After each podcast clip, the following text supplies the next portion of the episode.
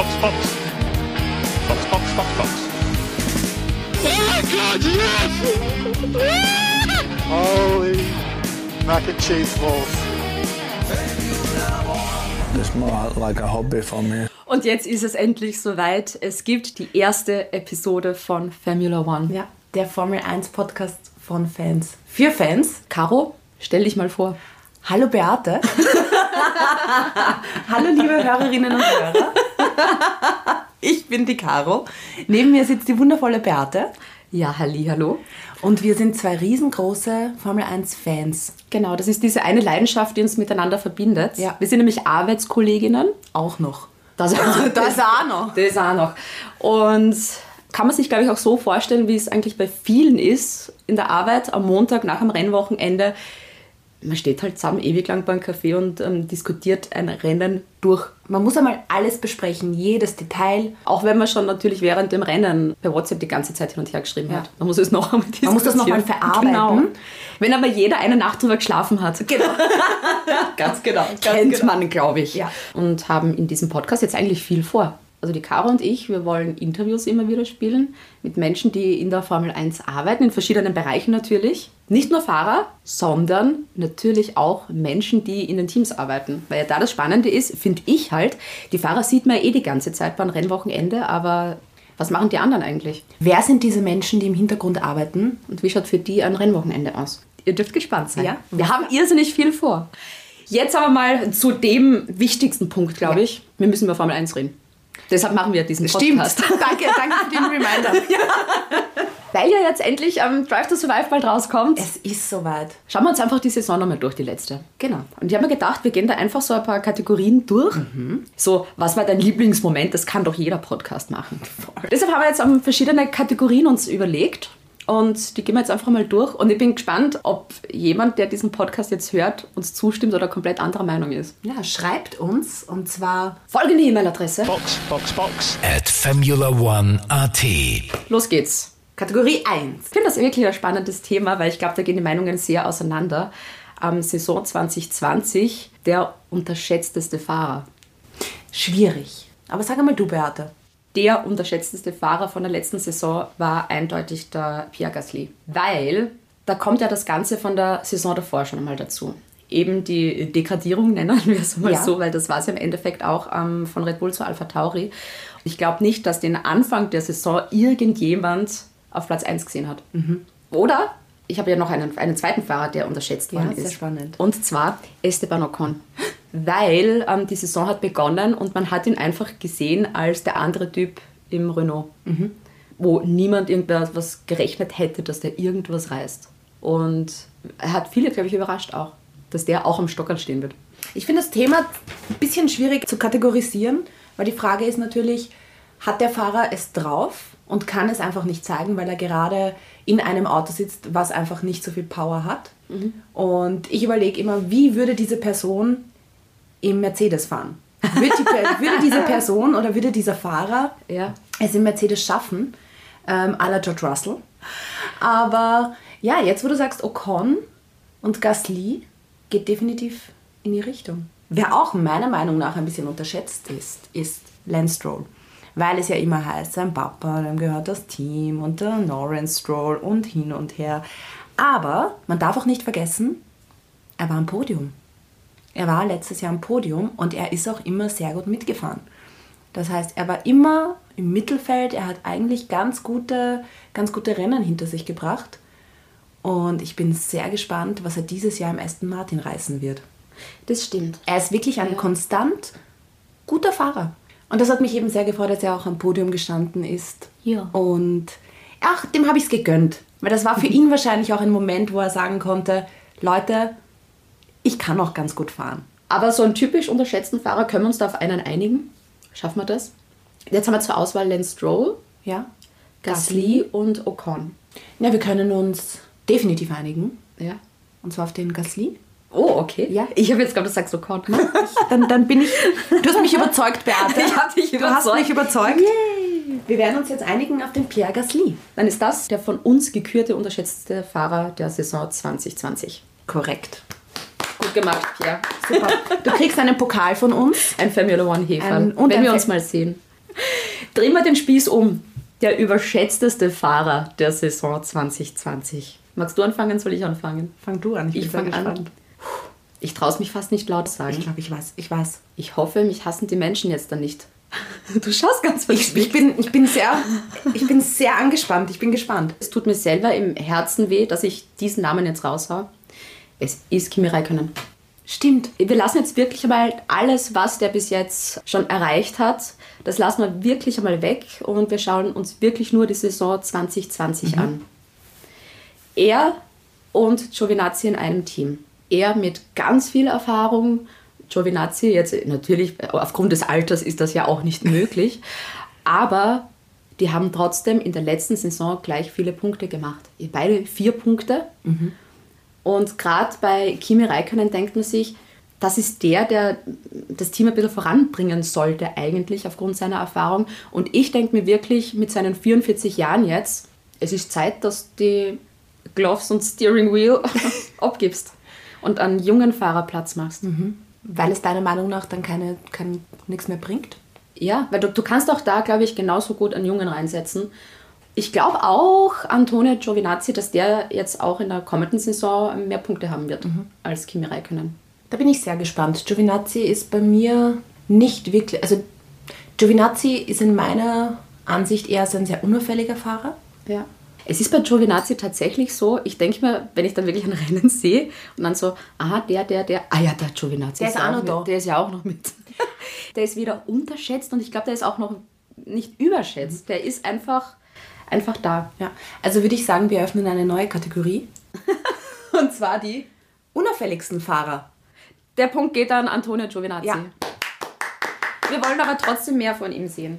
Und Kimi Räikkönen finde ich auch wirklich, der soll jetzt diese eine Saison noch fertig fahren. Dann mit nächsten Jahr gibt es dann die neuen Autos und da sollte er Platz machen für einen Formel-2-Fahrer. Einfach wieder die neue Rookies reinholen. Ich traue mich wetten, hiermit sage ich es offiziell, ich glaube tatsächlich, für die nächste Saison 2022 wird dann Callum Eilert der neue Alfa Romeo-Fahrer werden. Wir merken uns das jetzt, schreiben es auf einen kleinen Zettel, geben diesen Zettel in eine Ja. Box und öffnen es am Ende des Jahres. Ja. Der ist ja jetzt schon ein Testfahrer für Ferrari. Also ich sage jetzt wirklich offiziell, ich glaube, nächste Saison kommt dann Callum Eilert. Wir haben es notiert. Liebe Hörerinnen und Hörer, ihr habt es gehört. Sollen wir eine Wette noch machen? Wenn ihr eine Idee habt, einen Wetteinsatz, was muss ich machen, wenn ich falsch liege? Ja. Schickt uns eure Ideen an. Box, Box, Box. At Formula One AT. Und wenn ich richtig liege, kriege ich dann auch was? Da kriegst du einen Pokal, da werden wir uns, liebe Hörerinnen und Hörer, was überlegen. Das machen wir dann, wenn es wirklich zutrifft. Kriegst Aber es wird auch zutreffen. Also von dem her könnt ihr alle euch schon was überlegen, was ich dann kriege. So. Nächste Kategorie. Meme der Saison 2020. Dankeschön, liebes Internet, dass du uns so viele tolle Momente auch bescherst, auch bei der Formel 1. Ich habe da zwei Anwärter eigentlich. Und zwar einmal am Deutschland Grand Prix. Lando Norris im, wie heißt das, wo man im Sommer draußen sitzt? Liegestuhl. Das Liegestuhl Lando Norris Meme. Das war so die Wiedergeburt vom Alonso. Ja. Und man denkt, das ist so cool. Das ist jetzt wirklich von einer Generation zur nächsten. Das finde ich so sensationell. Ich muss so lachen, weil ich habe genau dasselbe. ich habe genau dasselbe. Weil es einfach großartig war. Und jeder, der die Formel 1 seit äh, langer, langer Zeit vielleicht beobachtet und das gesehen hat, Ja. hat in dem Moment, wo es ausgestrahlt wurde, sofort an den Alonso gedacht. Ja. Und es zeigt einfach diese Verzweiflung. Ja. Also man kann es immer wieder wegschicken, wenn man vielleicht ein bisschen verzweifelt ist. Vor allem, das ist ja dann noch weitergegangen mit dem Bernie Sanders dann. Stimmt. Wo sie das Bernie Sanders Meme zum Lando Norris dazugesetzt haben. Aber cool, da sind wir uns schon mal einig. ja, ja. Und ich habe noch einen, einen zweiten Anwärter sozusagen für Meme der Saison 2020. Lewis Hamilton, Bono My Tires are gone. Das hat sich so in meinen Kopf eingebrannt, dieses Herumgeraunze die ganze Zeit. Wenn du ein Rennen schaust, ja, und du siehst Team Radio, Lewis Hamilton, dann hast du schon gewusst, jetzt kommt irgendein Gemotze, ein Geraunze. Bono are gone. Vor allem, das hat sich auch so weit noch bei mir reingebrannt. Ich war mal zu Hause beim, bei meiner Mutter zu Besuch und habe da irgendwo mein Handy verlegt. Und ich habe mich tatsächlich dann dabei erwischt, dass ich mir gedacht habe, Bono, mein Mobile Phone ist gone. also es hat sich wirklich so bei mir reingebrannt. Der zweite Anwärter für Meme der Saison 2020. Aber bleiben wir bei Mercedes. Mein Nummer 1 Meme ist äh, Bottas in Österreich, der dann ins Gras fährt und gesagt hat, Yeah, it's just cutting some grass here.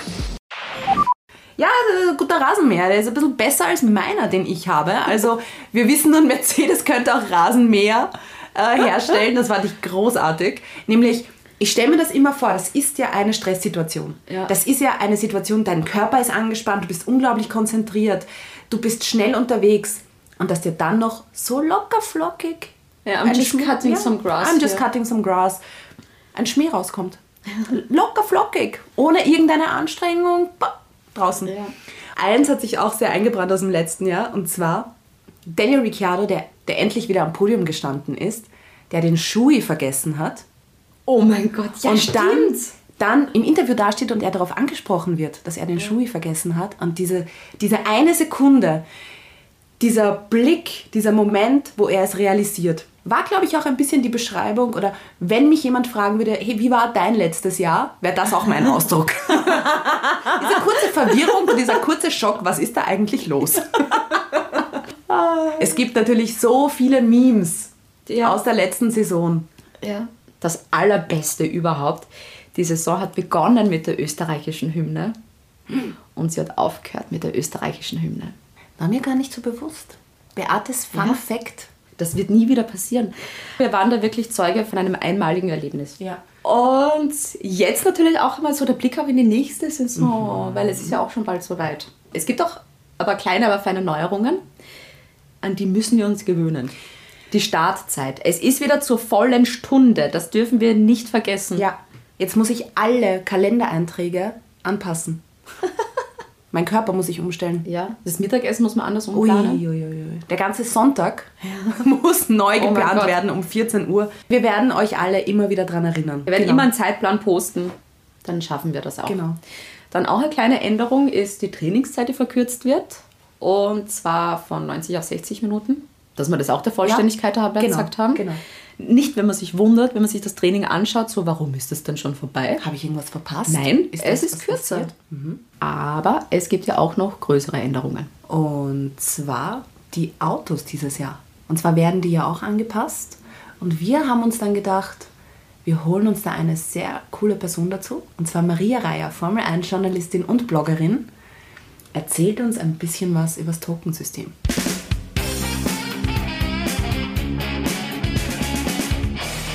Grundsätzlich geht es bei dem Thema darum, die vier wollte oder die Teams und Liberty wollten Kosten einsparen. Also das ist ja irgendwie so die ganz große Überschrift des Jahres. Im Endeffekt wäre ja heuer dieses große neue Formel 1 Jahr gewesen mit dem neuen technischen Reglement, mit komplett neuen Autos, mit der Rückkehr des Ground Effects und so weiter. Das hat man jetzt alles nach hinten verschoben, weil man sich gedacht hat, uh, Jetzt haben wir eh schon ein Corona-Jahr hinter uns. Das wird ein bisschen eng mit den neuen Autos. Da wollen wir den Teams in 2020 nicht noch mehr Bürden auferlegen.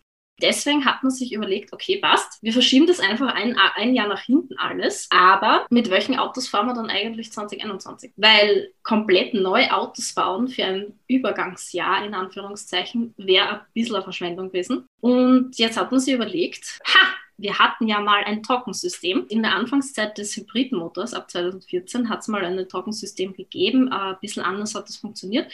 Aber im Grunde hat es geheißen, jeder Hersteller kann sich mit verschiedenen Torken aussuchen, was er weiterentwickeln möchte.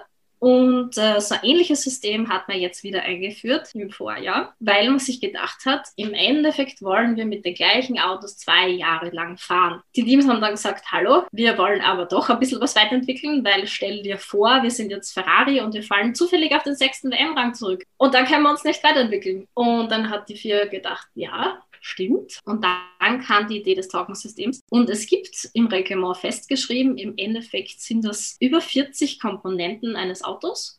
Die sind äh, in einer Tabelle aufgelistet und die dürfen weiterentwickelt werden, sind eigentlich am Anfang des Jahres 2020 oder in der Saisonmitte, da hat es zwei verschiedene Zeitpunkte gegeben, homologiert worden. Das heißt eigentlich versiegelt worden. Aber ein Team kann sich aus diesen ganzen Teilen, die da homologiert worden sind, für zwei Token etwas aussuchen, was sie dann weiterentwickeln dürfen bis Ende 2021. Jetzt ist es aber so, dass diese Komponenten in dieser Liste unterschiedlich gewertet wurden. Also es gibt manche Komponenten, die sind nur mit einem Token beziffert worden sozusagen und es gibt Komponenten, mit zwei Token. Das heißt, ein Team hat sich aussuchen können, machen wir eher Änderungen an zwei verschiedenen Stellen, wo wir jeweils einen Token einlösen, die sind aber dann nicht so gravierend. Oder machen wir eine große Änderung an einem sehr wichtigen Teil des Autos und geben dafür aber unsere zwei Token her. Das ist so die Grundidee.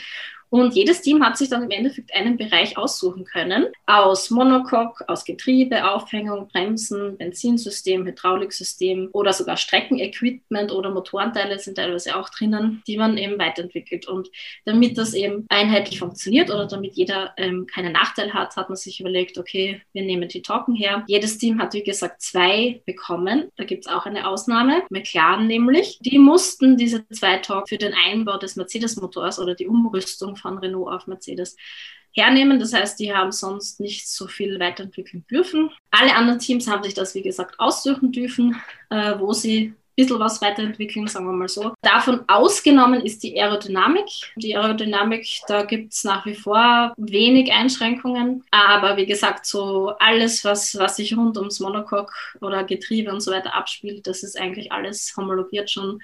Und das darf eigentlich nur eben, eben im Gegenzug mit Token eingelöst, weiterentwickelt werden. Es gibt da noch weitere Ausnahmen, kleinere Ausnahmen, zum Beispiel bei Fahrerwechseln, die wir heuer relativ oft sehen. Also bei Daniel Ricciardo zum Beispiel, wenn, wenn da irgendwas geklemmt hat bei den Pedalen oder Sitz oder Anpassung, keine Ahnung.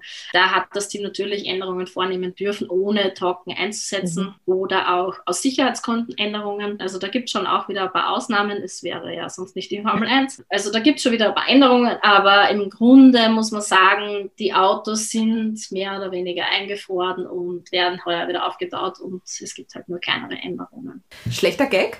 Ja, bitte. Caro, immer, erzähl. immer. 2021 sind die Autos wie so eine Tiefkühlpizza. Sie werden aufgetaut. oh, ja. Okay. Was wir unbedingt jetzt auch noch besprechen müssen, weil ich es einfach nicht verstehe, dass das so diskutiert wird immer. Bei den meisten Fällen, bei einem Team verstehe ich die Diskussion, aber die neuen Lackierungen. Wenn sich bei der Lackierung nichts tut, sind alle so, oh mein Gott, das sieht ja komplett gleich aus wie das Jahr davor und, äh, und der Designer, äh, langweilig, langweilig. Also es wird gemotschert einmal darüber. Genau. Ja? So. Und dann entscheidet sich ein Team, etwas zu ändern. Zum Beispiel der Ferrari. ja, er ist halt rot oh, da waren sie ja wieder sehr kreativ. So, jetzt ist halt dieses Grün dabei ja. und alle, das ist so schier. Was soll das? Und da denke ich mir, ah, warum regt man sich wegen einer Lackierung so auf? Vor allem, egal wie man es dreht und wendet, ja. es passt ja gar nicht.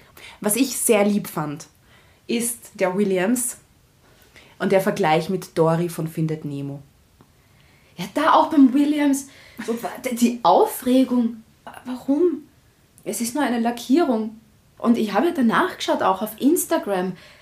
Da wird echt geschimpft drüber. Es ist ein sehr emotionales Thema. Ja. Ja, es ist, meine, ist sehr emotional. So egal, wie es ausschaut. Hauptsache, und, es fährt gut. Und bei Williams, ja, viele Sponsoren sind da nicht drauf. Dafür bei Mercedes haben sie gecopy-pastet. Wahrscheinlich im Photoshop. Ja, die haben die AMG-Pickel aufgekauft. Die haben die AMG-Pickel aufgekauft, ja. ja.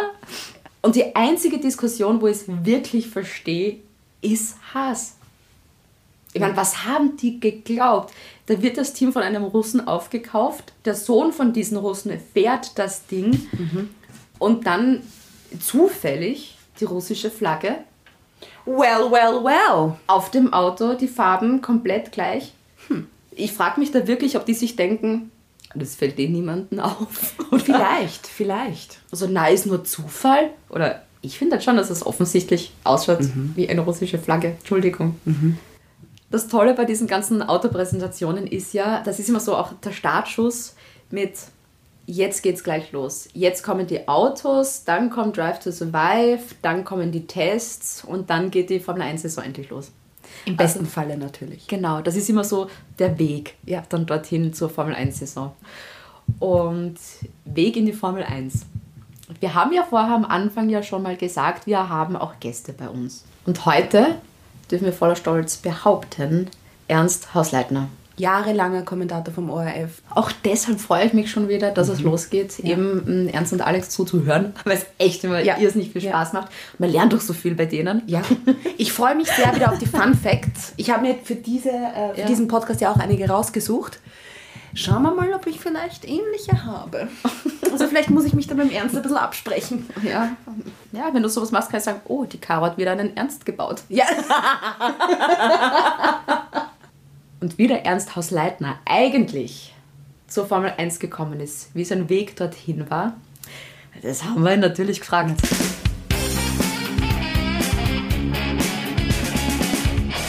Also ich war ja schon immer sehr, sehr motorsportaffin. Mein Papa Formel 1-Fan und der hat mich schon in sehr frühen Jahren einmal mitgenommen nach Zeltweg, wie es damals noch hieß, am Österreichring. Ich glaube, ich war 75 das erste Mal mit und dann immer wieder bei den Rennen und habe so schon eine große Leidenschaft für die Formel 1 und für Motorsport im Generellen aufgebaut und habe dann auch Motorsport auf allerkleinster Flamme betrieben, bin lokale Motocross-Rennen gefahren und beim äh, ORF war es dann mehr oder weniger, ähm, ich weiß es nicht, ob das mit Weitblick geschah oder ob es ein Zufall war, aber es hat sich dann so ergeben, weil dann äh, die Position des Interviewers frei wurde 2004. Äh, Der Kollege, der das vor mir gemacht hat, der hat irgendwie die Lust verloren und dann wurde ich gefragt, Ernst, magst du die Interviews machen? Da war noch lang Heinz Brüller als Kommentator und Moderator im Dienst und dann habe ich gesagt, äh, wenn ich das machen darf, braucht ihr für mich keine Reisen buchen, weil ich laufe am Handstand hin. so begann es. Also Ich- eigentlich dann eh schon so eine große Freude, wenn man dann einmal bei sowas dann dabei ist, wo man wirklich Ja. dann auch das Herzblut reinlegt. Gell? Unglaublich, also Ja. das war für mich, also ich habe es kaum bocken können. Aber allerdings auch dann nie erzählt, dass ich keinen Handstand kann. Aber das muss ja niemand wissen. Wir wissen es jetzt alle. Wir wissen es, wobei wir wissen es jetzt. Ja, das stimmt. Irgendwann wird auf Twitter was reingekommen Ja. während einem Rennen so, da war doch was mit einem Handstand. Kannst du einen Handstand?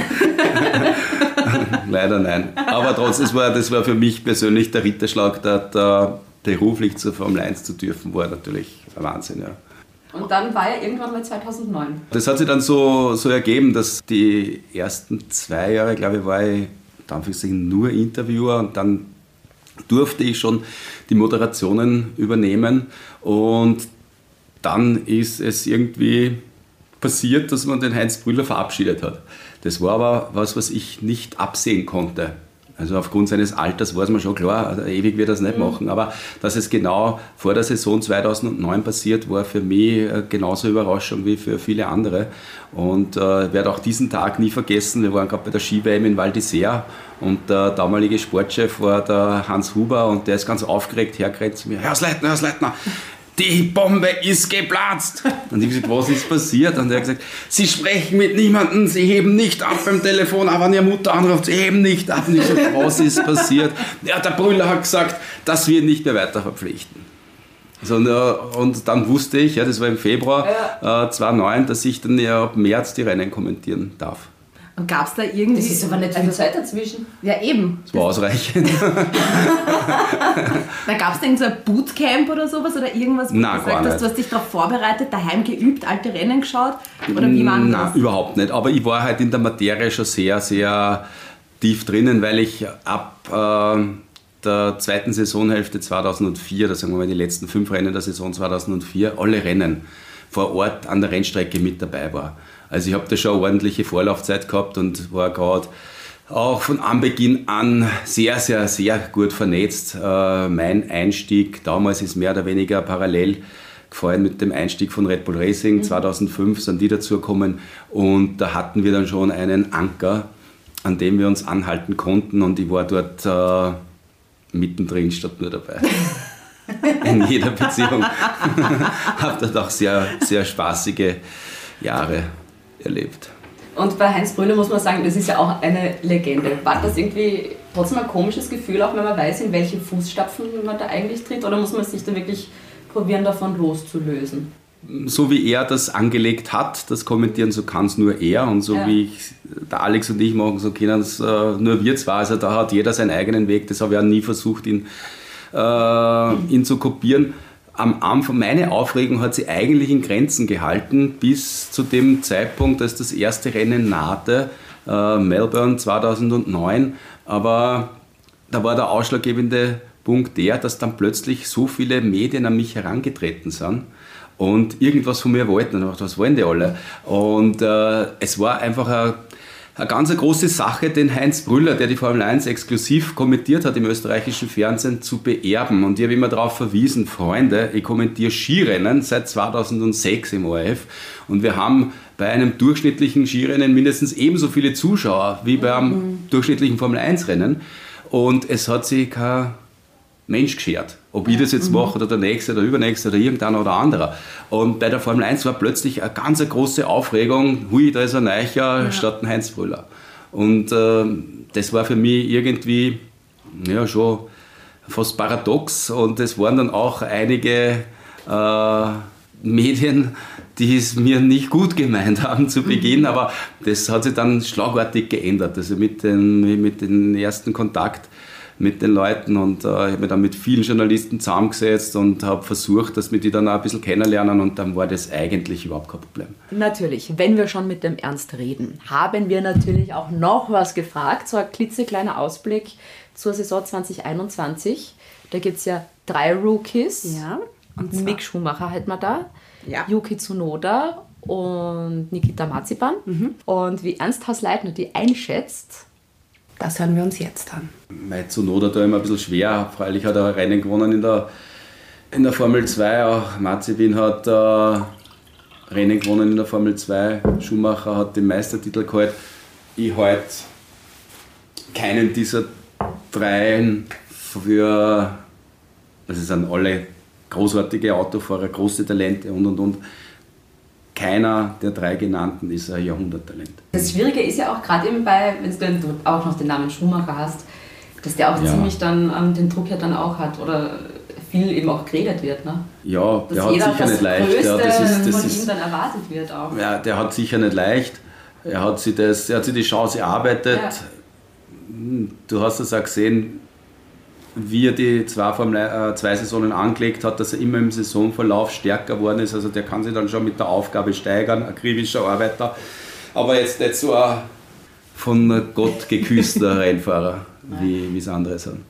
Also man merkt, Ernst Hausleitner ist da kritisch, was die Rookies angeht. Und ähm, ich habe ja die Tests in Bahrain so ein bisschen auch mitverfolgt und die haben sich gut geschlagen, muss man wirklich sagen. Es ist auch jetzt lustig, wenn wir kurz bei den Rookies eben noch Ja. bleiben. So die ganze Präsenz von denen. Also das ist so komplett unterschiedlich. Also Marzipan, ja, ich glaube, da wird aus Gründen nicht viel gerade gemacht. Ja. Bei, also bei ihm selber, da kriegt man gar nichts mit. Dann Mick Schumacher ist wirklich irrsinnig professionell. Wahnsinn, der hat einen, einen, einen Auftritt, er strahlt, finde ich, eine Ruhe aus Ja. und eine, eine Gelassenheit und strahlt meiner Meinung nach auch ein bisschen Erfahrung aus. Also ich finde, der fühlt sich richtig wohl Ja. und bin sehr gespannt, wie er dieses Jahr performen wird bei Haas. Aber von wem ich jetzt wirklich schon sehr positiv auch überrascht worden bin, weil wir eben den eher weniger im Hinterkopf gehabt haben, weil es die größten Diskussionen oder Gespräche hat es ja über Schumacher und Marzipan gegeben. Yuki Tsunoda. Ich finde, der macht sich wirklich, wirklich gut. Aber auf Instagram zum Beispiel, man merkt, der kommt so ein bisschen schon aus sich raus. Ein Beispiel, hat ein Foto von sich gepostet mit, oh mein Gott, meine Haare sind schon so lang, soll ich sie schneiden, was soll ich machen? Ne? Und eben da so ein Fragesticker auf Instagram dazu und hat dann eben auch die besten Antworten geteilt und eben da seinen Senf dann noch mit dazugegeben. Und da hat eben, was in der Pierre Gasly geantwortet, dessen Antwort hat er eben geteilt mit, hahaha, färb sie dir pink. Und so, ja, passt, wenn wir den gleichen Farbton dann machen, dann bin ich dabei. Oder. Oh. und hat auch wirklich so von seinen Kollegen und ehemaligen Formel 2-Kollegen die Antworten dann auch immer geteilt und immer auch Fotos dazu. Also da merkt man, der ist ein bisschen lockerer drauf. Also der hat so eine, eine Lockerheit, die ein Mick Schumacher nicht hat, weil ein Mick Schumacher, der ist so extrem akribisch und der ist halt wirklich so ein richtiges Arbeitstier und auch so unnahbar wirkt.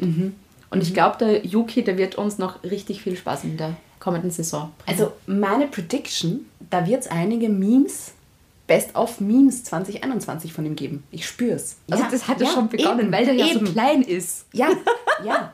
Wie, wie groß bist du nochmal, Beate? Wir wissen ja, Yuki Tsunoda ist 1,59. Ich bin noch immer nicht Ah, gewachsen. bist immer noch drunter. Ich bin noch immer drunter. Yuki Tsunoda, ich freue mich da wirklich. Ja. Ich freue mich da wirklich drauf. Also der kommt auch so extrem sympathisch rüber. Der kommt echt so, wenn wir gesagt haben, dass der so lustig ist. Der hat ja auch ein Foto, da war ja ähm, bei den Tests in Bachrhein, sind sie alle aufgestellt gewesen. Und, da hat, er- und er steht halt irgendwo weit hinten und hat auch ein Foto geteilt mit, oh, wo bin ich denn? Weil man wirklich nur so ein bisschen was von seiner Stirn sieht. Also, Also ich sehe, du verstehst, äh, du verstehst seine, seine Momente, du verstehst ihn einfach. Ihr, ihr würdet Genau. euch gut verstehen Genau. dahingehend. so. Aber liebe Beate, Ja. wir hatten ein Riesenthema. Ein Riesen. Ein Riesenthema, wo ich einige Rückmeldungen über Instagram erhalten habe. Und zwar hast du in den Raum gestellt, wie schmeckt ein Latifi? Trommelwirbel bitte. Oh mein Gott! Wir haben unser erstes Rezept erhalten. Nein. Ja, das werden wir dann auch nachmixen. Und zwar Ich bin gespannt. kam das von unserem Hörer, Florian, liebe Grüße. Danke, dass du unseren Trailer gehört hast. Ja, wir haben uns sehr gefreut. Und zwar hat er uns zwei Sachen geschickt. Und zwar hatte er gemeint, auf der einen Seite hört sich der Latifi an wie so ein fruchtiger Cocktail mit, mit Sahne drinnen, so ein bisschen Pina Colada Art. Oder wie wir sagen könnten, Latifi Colada. Ein Latifi Colada. Ein Latifi-Colada. Ein Latifi Colada. Oder Oh, großartig. oder weil du ja auch gemeint hast, es ist etwas Klares, vielleicht so Wodka-Basis, hm, also in diese Richtung. Könnte es schmecken wie ein, schmeckt es vielleicht ein bisschen nach Gin mit Zucker, Basilikum, einem Zitronensaft und vielleicht einem Tonic oder so einem Sodawasser darin? Darf ich jetzt auch was Lustiges sagen? Ja. Ein Latifidini. Ein, La ein Latifi. Das wäre, finde ich, der, der perfekte Name für diesen Gin-Cocktail eigentlich, oder? Was sagst du? Ein Latifidini. Finde ich schön. If you like Latifi Colada. ich weiß nicht, wie es dir geht. Ich bin sofort in Sommerstimmung. Ja, Also es, ist, es scheint gerade so so eine Sonne. Ich könnte sofort, ich könnte sofort so einen Cocktail trinken. Das finde ich, das finde ich echt sehr schön. Das finde ich sehr Ein cool. Colada. Genau, also Rezepte können Sie uns schicken über Facebook oder über Instagram oder über unsere wunderbar tolle E-Mail-Adresse, die da lautet. Box, Box, Box. at Formula One AT. Da könnt ihr uns übrigens auch euer Feedback schicken Ja. zu der ersten Episode Formula One. die ist schon vorbei. Na, die ist vorbei. Die ist vorbei. Oder hast du noch was zu sagen? Und zwar hatten wir noch ein Thema. Die Verabschiedung. Hast Haben wir uns da jetzt noch Gedanken darüber gemacht? Na, ich hätte einfach gesagt, danke fürs Zuhören und bis zum nächsten Mal. Finde ich es sehr gut. Hier habe ich auch eine Rückmeldung bekommen von Hörerin Antonia, ähm, die mir eine Liste geschickt hat an potenziell lustigen Verabschiedungen. Das Lustige werde ich mal in Anführungszeichen anführen. Ähm, Äh, Die hört man so gut im Podcast. genau, die Anführung, deswegen habe ich sie auch dazu erwähnt. Und zwar sage ich heute Ciao, Kakao. Urschlecht! Es wird jedes Mal eine schlechte Verabschiedung von mir geben. Box, Box. Box, Box, Box, Box. Holy mac and cheese balls. That's more like a hobby for me. Beate, wir haben was vergessen. Oh Gott, das Wichtigste Das überhaupt. Allerwichtigste. ähm, wenn ihr euch fragt, ähm, was wir so essen, während wir ähm, den Podcast besprechen, das sind Leclercs. Leclercs. Gute Leclercs. Die Geschichte dahinter ist, ähm, Caro und ich haben mal, es war eh beim Formel 1 Rennen, gell? ja. begonnen, Eclairs zu essen. Ja, weil man braucht eine gute Mehlspeise am. Sonntag zum Kaffee. Und die Caro ist mal mit Eclairs dahergekommen Ja. und jetzt ist der Running Gag draus geworden. Wir sagen jetzt nur noch Leclairs. Auch beim Einkaufen. Die Sache ist nur die, die sind so ein bisschen teuer. ja. Die sind so ein bisschen teuer und wenn ihr auf unsere Homepage geht, da findet ihr eine E-Mail-Adresse, so PayPal-Konto Ja. ist das und wir freuen uns. Über Leclercs. Und wenn ihr unseren Podcast toll gefunden habt, vielleicht will uns ja jemand ein Leclerc kaufen. Genau.